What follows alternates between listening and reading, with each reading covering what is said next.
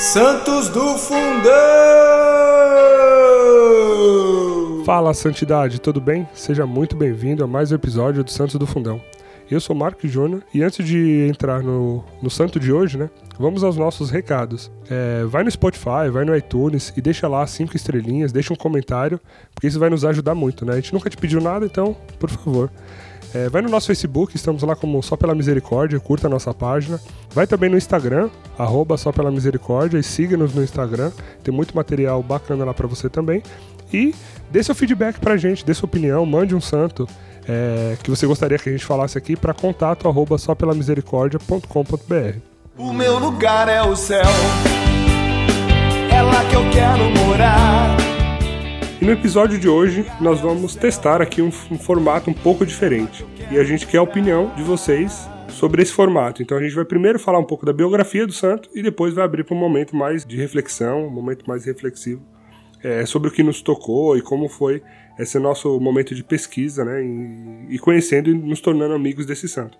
Então, você pode mandar e-mail pra gente no contato arroba só pela misericórdia ou comentar no episódio do post. E o episódio de hoje vai contar com a participação minha, obviamente, né? Marcos Júnior e. Cris Dias. Fernanda Ferreira. Dani Morango. Vitória. Fê Formiga. Então vamos lá, gente. Primeiro, passar um pouquinho então a biografia da santa de hoje, que vai ser Santa Giana Beretta Mola. Uhul! Bom, vocês viram aqui que ela é muito querida, né? Entre Tem a gente. torcida e Tem tudo. torcida organizada e tudo mais, fã clube, né? É, então vamos lá. Então, Santa Giana, é, ela, nas- ela é celebrada, né? A data dela é celebrada dia 28 de abril. Ela nasceu em Magenta, na Itália, no dia 22 de outubro de 1922. Filha de uma numerosa família cristã de 13 filhos, porém só oito resistiram após uma gripe espanhola. E dentre os oito filhos, né, que resistiram, haviam médicos, engenheiros, pianista, farmacêutico, padre e religiosa. E era uma família que vivia a fé e a cultura. Ela se formou em medicina e posteriormente se especializou em pediatria. Porém, ela exerceu muito a profissão também em clínico geral. Tinha como hobby esqui na neve, pintura, música e teatro. E participava ativamente da Associação Católica Feminina, que era um movimento que visava unir as mulheres em torno da fé e da vida cristã na sociedade. Em 1955, ela se casou com o diretor industrial Pedro Mola. Eles tiveram quatro filhos. Na quarta gestação, ela descobriu ter um fibroma no útero e, descobri- e optou por manter a gestação mesmo sabendo dos riscos e da possibilidade que havia de não sobreviver. Os milagres atribuídos a Santa Giana foram ocorridos aqui no Brasil. O milagre da beatificação foi a cura de uma infecção generalizada de uma gestante no Maranhão. Mãe e bebê sobreviveram. A canonização foi uma gestante em Franca que estava sem o líquido amniótico e foi recomendado que ela fizesse um aborto.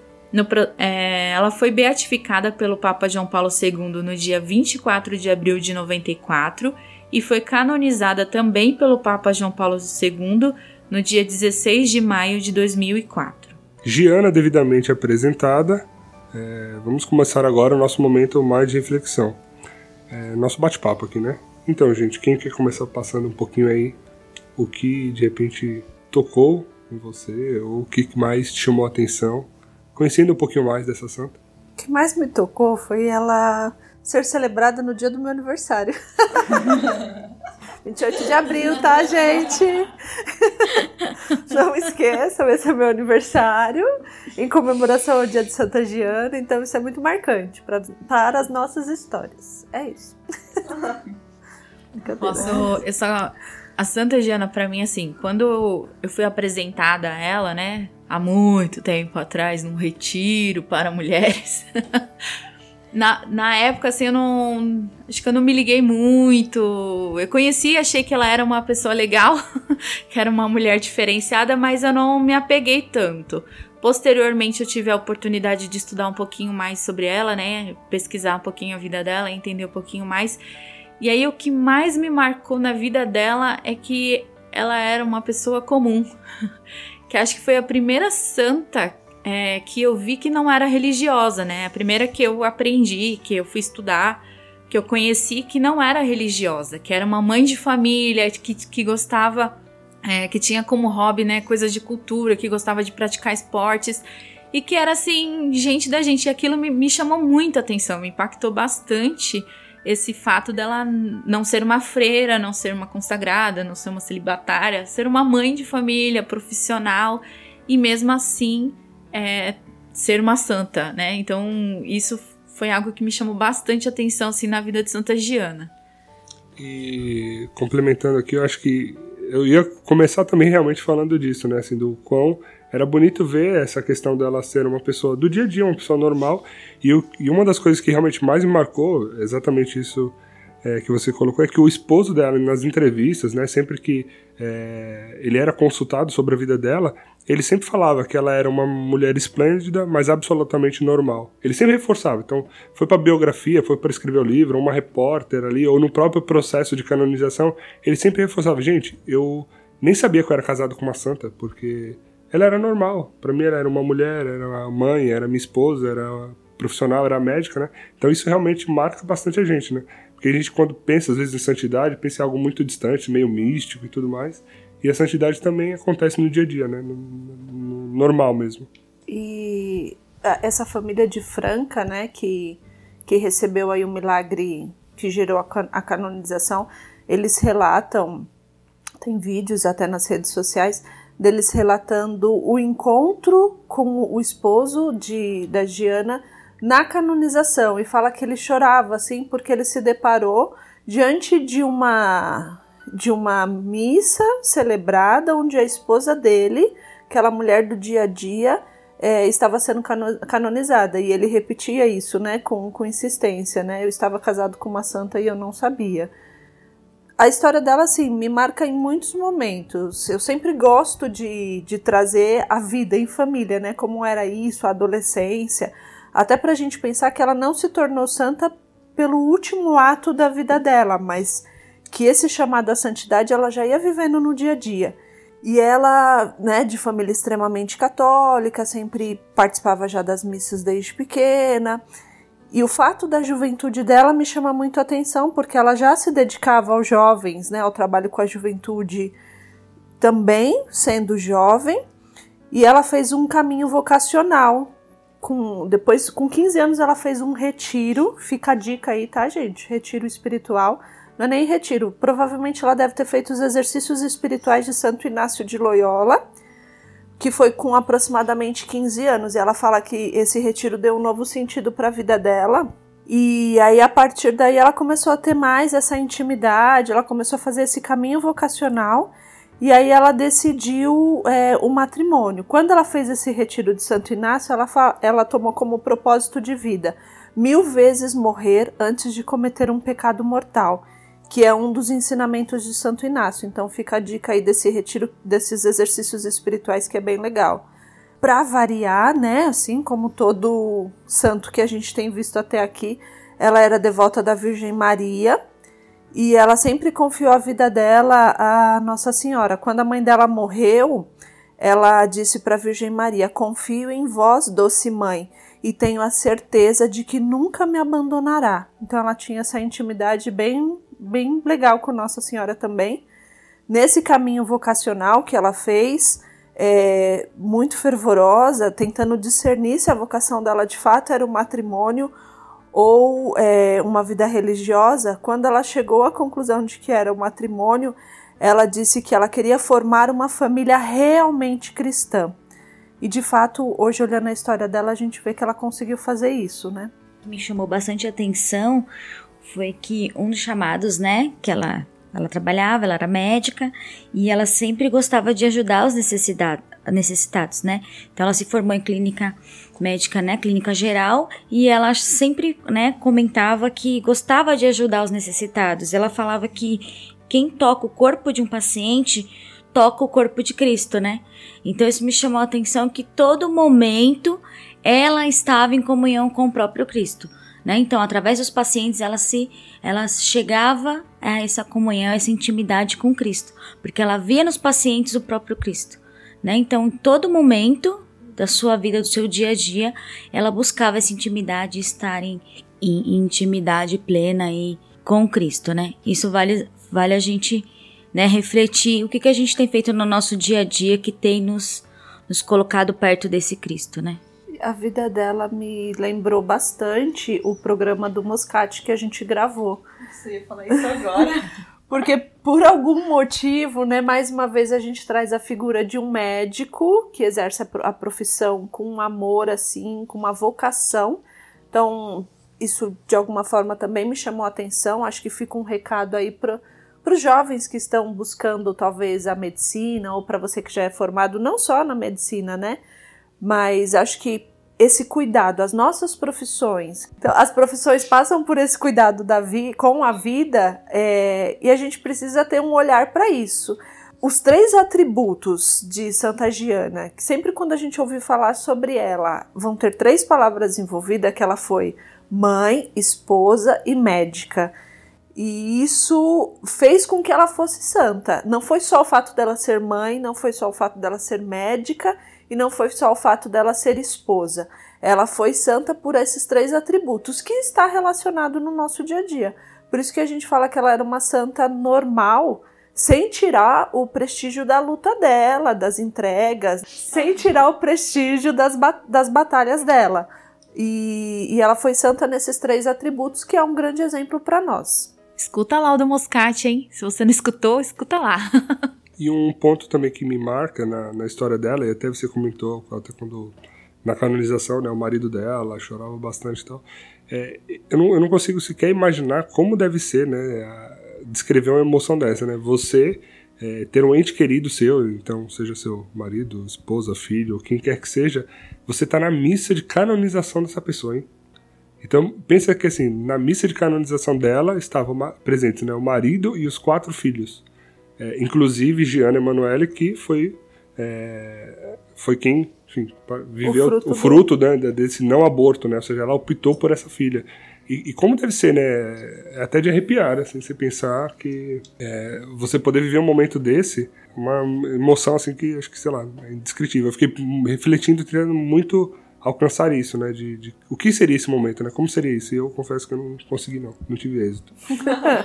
que também é, tipo, lembra a mesma. Ah, é? Não, da Kiara Lute, ah, né? Chiara. Que os pais, familiares e amigos estavam presentes na missa de beatificação. Corre ah, lá. Escuta lá da Kiara também. Cheio de links esse programa hoje. Ah. Se você não escutar todos, você vai ficar perdido. Algo que eu acho que me marcou bastante na questão da Giana é que ela foi uma jovem que ela se dedicou muito aos estudos. E quando você pensa na vida acadêmica, principalmente universitária, e ainda quando você é jovem, é muito difícil você encarar com, assim, com seriedade. Ela queria ser uma boa médica e ela encarou muito forte nessa questão de ser boa naquilo que ela iria fazer. E aí eu fico pensando porque como é difícil você se doar, você ser bom naquilo que você está estudando, né? Fazer que a sua profissão seja um meio de santificação para você, mas também você não em nenhum momento deixar a sua fé de lado. Porque a gente sabe que principalmente hoje em dia é muito difícil você ter uma religião, né? Ser cristão, principalmente, ser católico na universidade.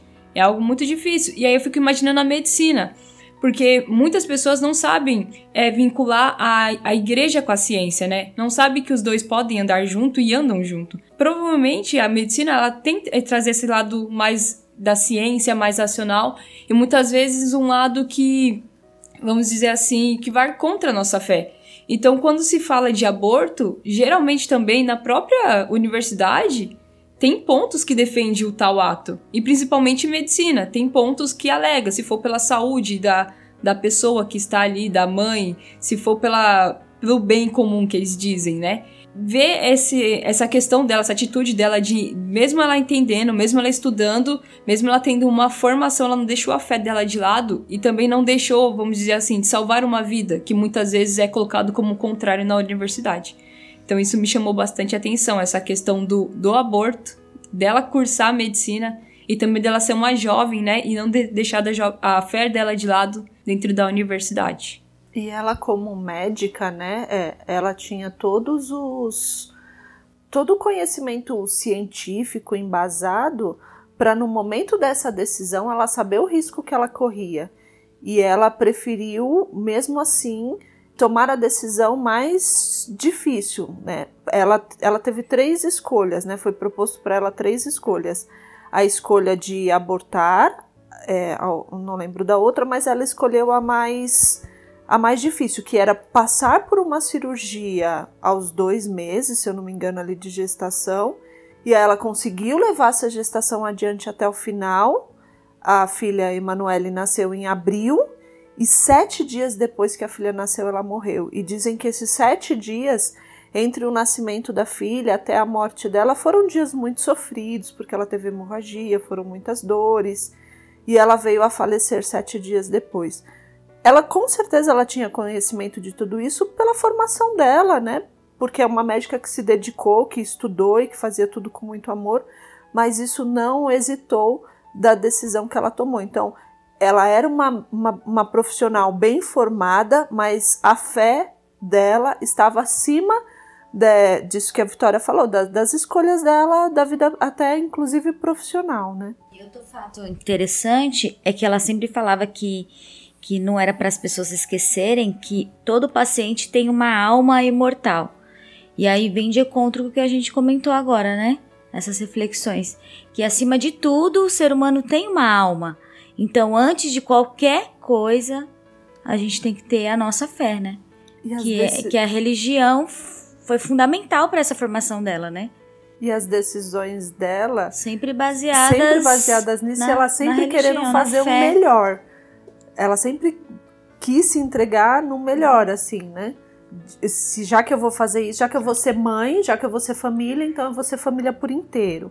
Já que eu vou ser médica, eu quero ser médica por inteiro. E ela fala que, e ela fala que na época dela tinha, é, não tinha profissionais que olhassem a alma, por isso que ela quis se dedicar uhum. à medicina, para que ela fosse uma profissional que não olhasse só a doença, mas também olhasse a alma, porque todo Como sujeito todo. é composto por alma também, né? E é interessante ver realmente assim, é é, acho que é, muito, é, um fato muito marcante na, desse, na, na, vida dos Santos, assim, é vocês perceberem essa, esses pontos de decisão, né? Porque nessa quarta gestação, então quando foi, enfim, descoberto né, esse fibroma no útero dela e todas as, as opções, é, a mais recomendada ali no caso era o aborto, e, e, assim, a firmeza, assim, ela não hesitou, né? Em nenhum momento ela pensou, poxa, qual será a decisão? Será que eu considero aborto? Ela, de cara, ela falou para os médicos, né? Se deveis decidir entre mim e o filho, nenhuma hesitação. Escolhe, e aí ela afirmou, né? E isso eu exijo à criança. Salva. Então, assim, é muito comum, acho que, ver esses pontos de, de, de decisão, porque a santidade permeia por esse caminho, né? De você é, se entregar realmente e ser obediente à vontade de Deus, ao que Deus, ao que Deus quer, ao que Deus nos pede. E inclusive o marido depois achou né, algumas cartas e um caderninho dela, algumas anotações, e ele viu ali o quanto ela confiava na providência divina, né? Porque é, nos escritos dela, às vezes na, nas marcações que ela fazia em livro, nas, nas bordas, sempre estava lá a confiança divina e ela falando é, da providência de Deus, que a vida dela era fruto da providência divina. Então ela em nenhum momento é, deixava de confiar, né? Então nas decisões mais simples do dia a dia ou nas mais arriscadas, como foi o caso da, gestação, da quarta gestação dela, a confiança estava sempre lá. Também fico pensando, é, tamanha fé dessa santa, dessa mulher, porque ela não, não era o primeiro filho dela, ela tinha mais três, né? Então não era uma escolha em termos de, ah, ok, é meu primeiro filho, salva a criança e tá tudo certo. Não, ela tinha mais três. E aí a gente fica às vezes pensando, eu fico pensando por mim, tô falando por mim, né? poxa, se eu tiver que escolher entre minha vida e a vida dessa criança, ok. Mas aí e os meus outros, né? E como é. Eu não sei se. Ela tinha uma fé tão grande que ela acreditou que ia dar tudo certo, que, sei lá, Maria ia tomar conta, Jesus ia tomar conta e a coisa ia acontecer. Ela não, não se agarrou, é, não ficou presa a apegos, né? Ela criou, ela acreditou na providência, ela acreditou que Deus ia tomar conta da família dela acreditou também lá que o marido dela ia cuidar bem dos filhos. E isso eu tô falando a reflexão que eu, que eu faço diante dessa decisão, né? Porque às vezes poderia passar, poxa, mas eu vou optar por essa vida, mas e os meus outros três, né? Não precisam de mim, eu sou mãe. Às vezes a gente fica achando que que nossos filhos não vão sobreviver, ou que, sei lá, se acontecer. Que o pai não vai dar conta. Que o pai não vai dar conta, né? A gente sai ali e aí fica, ai, mas será que o pai vai dar o remédio? Será que o pai vai fazer, né? Às vezes a gente tem essas preocupações assim mundanas. E aí eu fico, fiquei pensando nisso, né? Tamanha fé dessa mulher, tamanha a certeza de que tudo ia ficar bem. Porque ela ok, opto por essa vida e Deus vai cuidar dos outros, porque vai cuidar de todos, né? Vai cuidar da família que fica, porque ela sabia a decisão que ela estava tomando, como o pessoal já falou, médica, ela tinha ciência daquilo que ela estava da decisão que ela estava tomando. Então isso para mim assim também foi um fazer essa reflexão foi bem é, profundo, porque eu me questiono, eu tenho essa fé? Eu teria essa coragem de abandonar, de achar que vai ficar tudo bem? Tipo, até, né? Se eu tivesse nessa situação da Giana, eu também optaria por isso? Mesmo sendo a favor da vida, mesmo acreditando, mesmo, né? Eu teria esse desapego? Ou qual seria meu nível de sofrimento a tomar essa decisão? É bem profunda essa reflexão. Na internet também tem alguns. É, tem uma entrevista dessa filha é, Emanuele, que foi o fruto desse milagre, que é bem interessante. Assim, ela fala um pouco dessa convivência dos pais, né, provavelmente passada pelos outros irmãos. Ela fala: mamãe e papai ambos sofreram muito em suas vidas, e mesmo sofrendo muito, eles tinham uma grande alegria no coração. Eles continuamente agradeciam a Deus, e isso era o segredo deles. Se pensarmos que Jesus foi à cruz, não é possível pensar num caminho diferente para nós como cristãos. Este caminho da cruz é também o caminho da alegria, disse ela, disse a Emanuela, né? Então a Emanuela trazia, né, essa essa convivência familiar, trouxe essa convivência familiar a mãe era uma pessoa que escrevia muito, que deixava muitos relatos, e o pai viveu até alguns anos atrás, morreu com 97 anos, o Pietro, e os filhos herdaram isso dos pais, assim, essa confiança, esse caminho de sofrimento, esse caminho da providência. Então é legal a gente pensar nesse cotidiano dessa família, né? Que mesmo nas dificuldades a gente não sabe que sofrimentos foram esses, mas sofrimentos a gente imagina do dia a dia, é, das dificuldades do dia a dia e mesmo assim eles tinham essa confiança. E nessa entrevista, Emanuele fala assim dessa confiança da Giana de abraçar a cruz com alegria. A gente tem falado isso nos programas anteriores, corre lá, ouve, mas não é um abraçar a cruz porque tem que abraçar, mas é o um abraçar com alegria. Com certeza esse é um dos motivos que o Pietro fala que Giana sempre teve um rosto muito sereno, sempre esteve muito sorridente, sempre levou a vida com uma leveza muito muito gostosa, né? E, e ele, ele, ele, a família fala muito desse comportamento de Giana que com certeza também é um exemplo para nós. Essa também é meio que a receita da santidade, né? O modo como você abraça a sua cruz. Porque dificuldades sempre vão aparecer na nossa vida. Mas e o modo como você abraça essa dificuldade é, é, o, é, o, é o caminho que vai te levar até a santidade. É esse caminho que vai te levar até o céu. Então, acho que santos que a gente veio aprendendo até hoje, a gente vê que dificuldades apareceram na vida deles, mas o modo que eles abraçaram essas dificuldades fizeram que eles ficassem mais próximos de Deus, mais próximos do, do caminho que Deus escolheu para eles. E eu, e eu vejo muito isso na, na Santa Diana, né? Nesse o modo como ela abraçou a vida do filho dela, da filha dela, foi o jeito que Deus encontrou dela alcançar o céu, alcançar a santidade. É, nesse trecho que vocês comentaram, é que a, né, numa dessa, dessas entrevistas da filha, né, da Emanuela, ela fala que, que Santa Giana traz muito assim, essa alegria também de, de encontrar Deus, de estar no paraíso diante de Deus para sempre. né? Então, assim, ela tinha muita certeza de que tudo aqui ia ficar bem e que ela iria encontrar Deus, né? Então, ela tinha certeza que essa alegria também era da certeza de estar face a face com Deus, né? Uma curiosidade também que, que me chamou a atenção, é, como já foi dito lá no início, né? Os dois milagres, tanto de beatificação quanto canonização, foram aqui no Brasil, né? E Top, esse... adorei essa parte. Excelente, né? E, inclusive, não sei se vocês é, viram isso, ela quis trabalhar com o irmão dela lá no Maranhão e o bispo dela lá na Itália que não deixou. Que ela quis servir no hospital aqui no Brasil. Ela falou que ela queria ajudar é, o irmão dela aqui no Brasil e o bispo falou que a missão dela era outra e ela tinha que ficar lá. Então, obediente, né? Como também é uma marca registrada. Né? Do Santos. Obediente, ela ficou lá. E aí o que eu comentar que me chamou bastante atenção nesse milagre de canonização que foi é, então, uma gestante que perdeu todo o líquido amniótico, né? Do, do não, acho que por volta do terceiro mês de gestação. A de Franca? A de Franca. E ela tem até uma, uma entrevista dela no YouTube da TV Século XXI, que é interessante. Ela conta em detalhes a história. A gente coloca aqui no episódio o link para você ver também. É, e o que me chamou a atenção é que foi muito parecido com a decisão de Ana, né?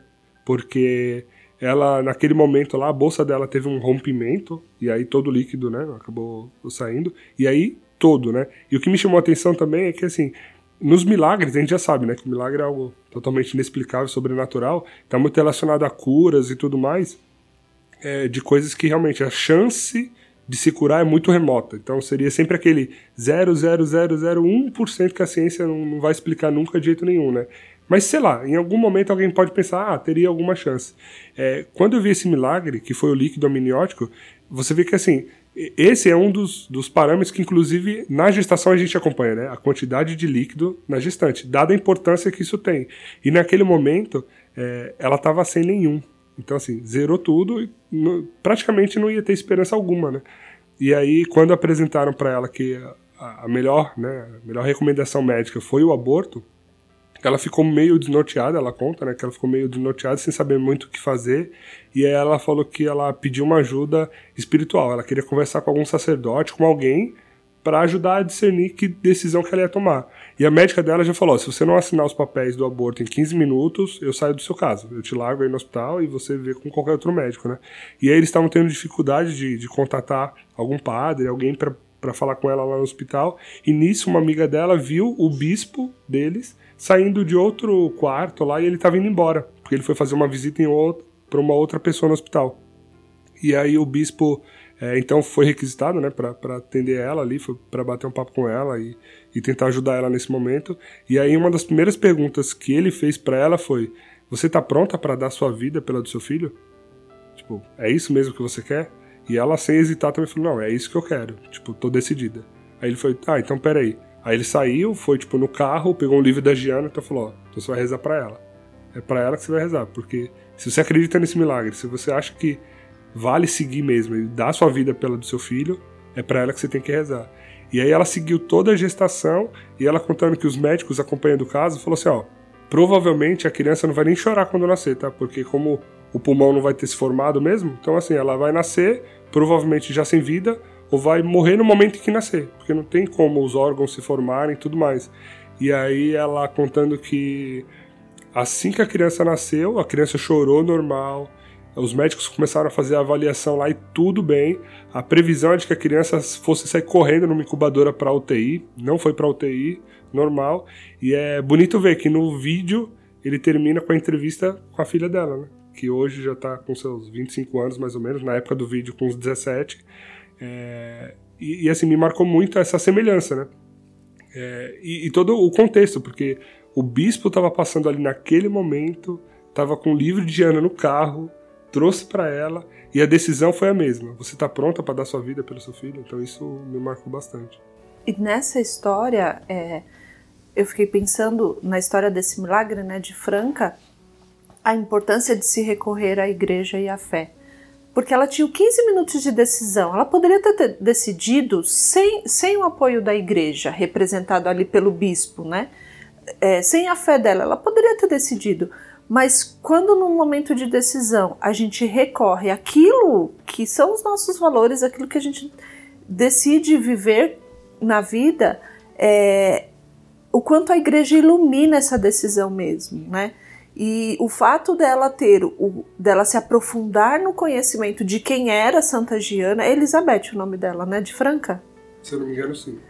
Quando a, a Elizabeth de Franca decide se aprofundar no conhecimento de Giana, ela entende o quanto a história dela é semelhante a Giana. E é por isso que também para nós é um reforço e um incentivo maior isso que nós estamos fazendo hoje, porque a gente não sabe onde esse podcast está alcançando e que situações das vidas das pessoas ele está alcançando. Então, se o conhecimento desse santo chegou para você, é o que eu falo, ele está querendo ser seu amigo no céu. Algum motivo tem.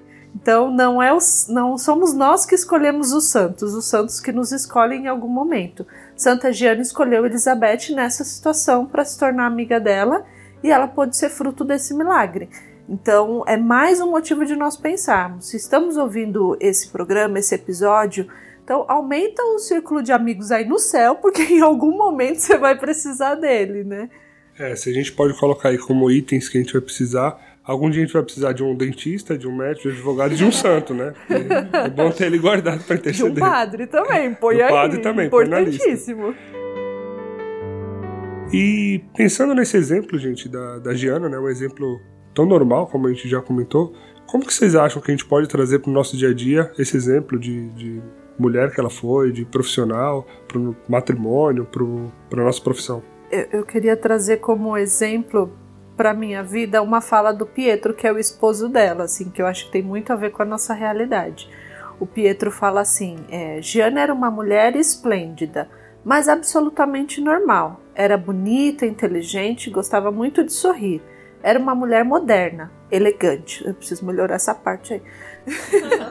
Dirigia, amava montanha, esquiava muito bem, amava flores e música, gostava muito de viajar. Uma mulher como tantas outras, mas com alguma coisa a mais, uma grande piedade e uma indiscutível confiança na providência. Esta confiança ela nunca abandonou, nem mesmo nos seus últimos meses de vida Pietro via a, a mulher dele desta forma e eu acho que é uma forma que nós também podemos vê-la e trazer para nossa realidade no dia a dia, né? Eu acho que outra coisa que pode complementar na nossa vida diária é que uma das frases dela que me marcou bastante é que ela diz o seguinte: quando alguém faz sua obrigação, não se deve preocupar, pois o auxílio de Deus não lhe faltará. No dia a dia a gente tem nossas obrigações diárias e eu fico até pensando pela, pela situação, né? Que as coisas vão caminhando no nosso país. Então a gente tem nossas obrigações também como cidadão.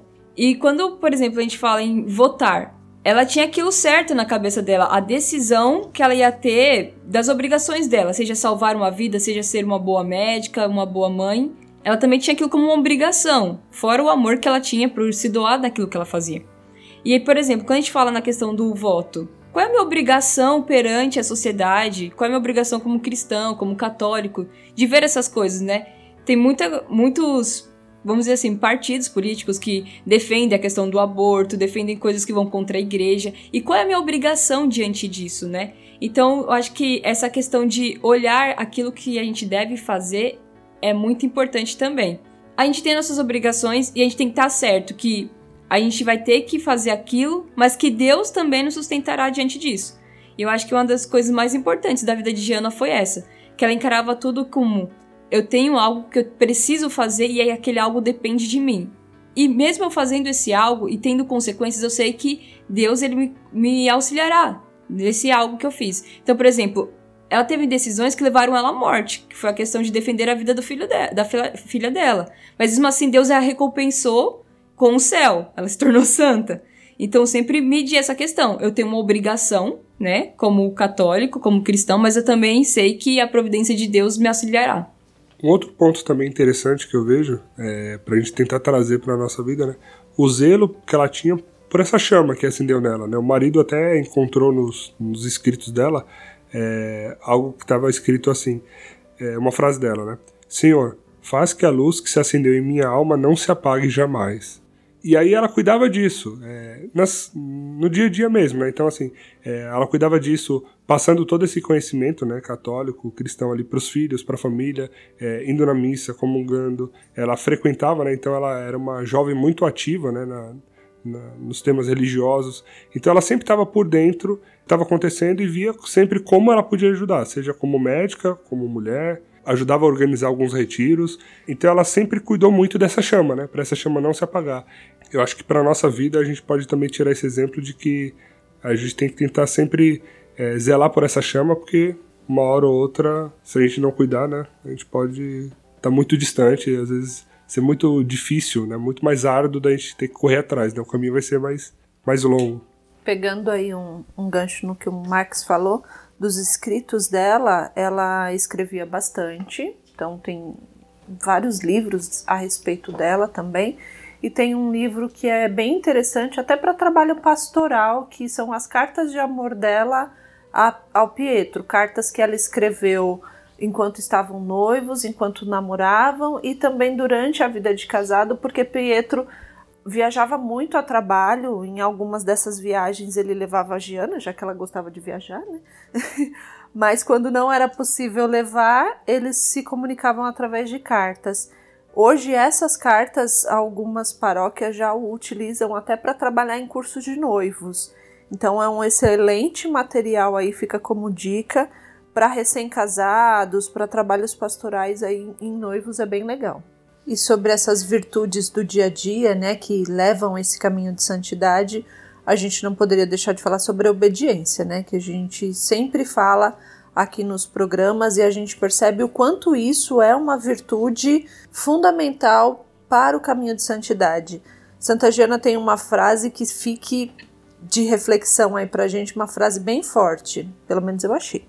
Ela diz assim: Como se faz para obedecer se sempre nos acostumamos a fazer aquilo que queremos? Ela fazia esse caminho, né, de confiar na providência total, divina, por conta de obedecer e de confiar no Senhor, né? Então, é, acho que é um caminho aí para nós também, para trazermos para o dia a dia. Não é fácil, mas a gente vai tentando se moldar nesse caminho.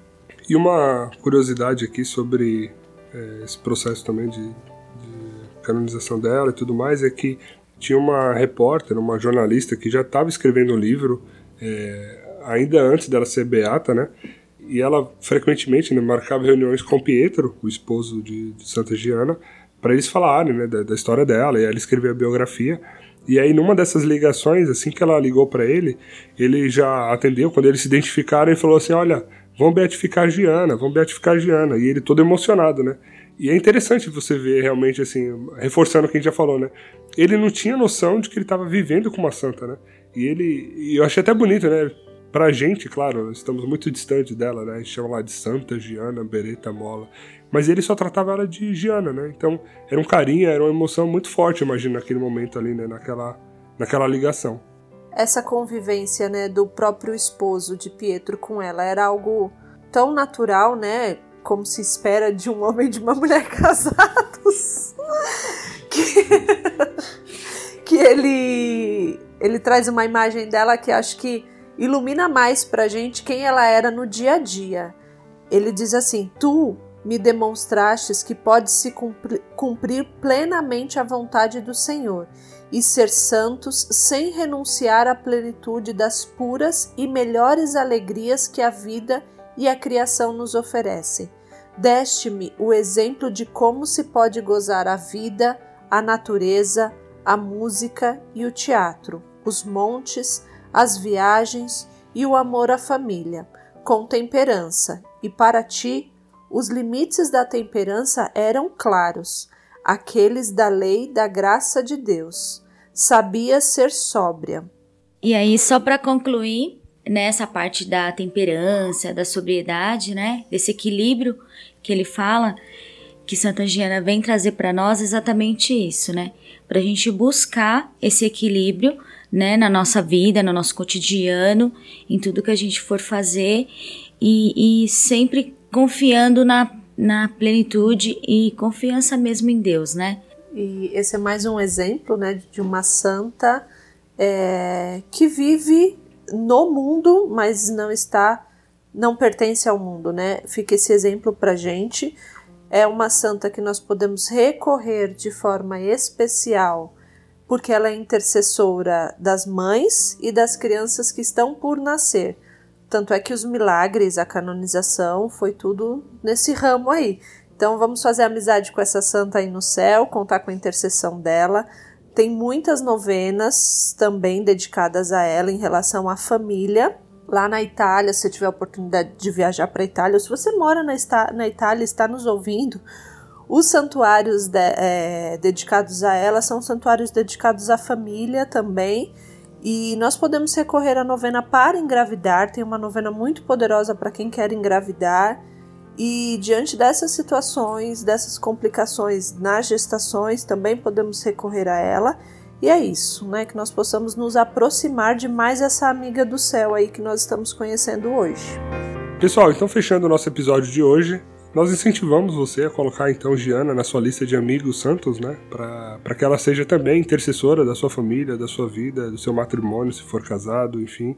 É, então não deixe de, de rezar por ela e se aproximar dessa santa que é, como todos os outros, né? Sensacional. E mais uma vez, ela mostrou pra gente que esse caminho de santidade é só pela misericórdia!